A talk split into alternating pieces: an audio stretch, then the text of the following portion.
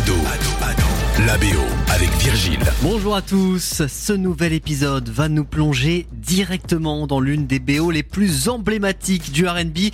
Retour au début des années 90, moins de 5 ans après avoir sorti ça.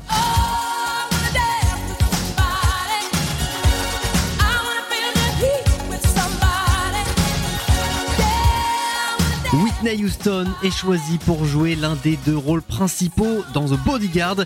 Si c'est sa doublure qui pose sur l'affiche officielle du film, c'est bien Whitney qui interprète une chanteuse à succès complètement sous le charme de son nouveau garde du corps, interprété par Kevin Costner.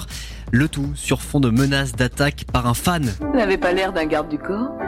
C'est mon camouflage. En tout cas, il a de la répartie. The Bodyguard est sorti en 1992 et ça tombe bien, à cette époque, la diva du R&B souhaite se lancer dans le cinéma. C'est d'ailleurs Kevin Costner lui-même, alors à la production, qui choisit la chanteuse. Il en est convaincu, ce rôle sera parfait pour elle. Le début d'une bonne entente entre les deux. Apparemment non, on raconte que la relation a souvent été électrique sur le tournage. Bon, si les critiques sont plutôt mitigées, le succès commercial, lui, est au rendez-vous. Plus de 3 millions d'entrées au cinéma rien qu'en France. C'est dans le top 5 des films sortis en 1992. Mais bien plus que les deux heures de Bodyguard, c'est la BO qui va cartonner. La chanteuse disparue en 2012 signe 6 titres sur l'album.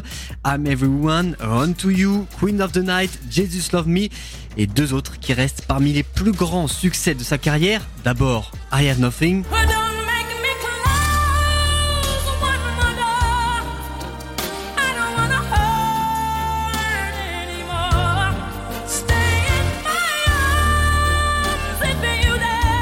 Et l'autre, celui que vous attendez, le plus emblématique, I Will Always Love You.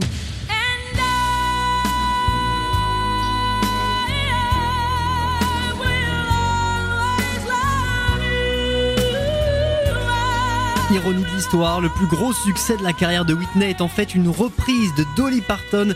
Le son original était sorti en 1974.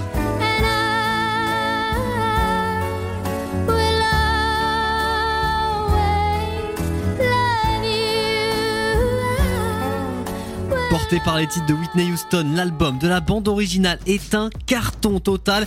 Près de 45 millions d'exemplaires écoulés, c'est tout simplement la BO la plus vendue au monde, devant Dirty Dancing, Grease ou encore Titanic.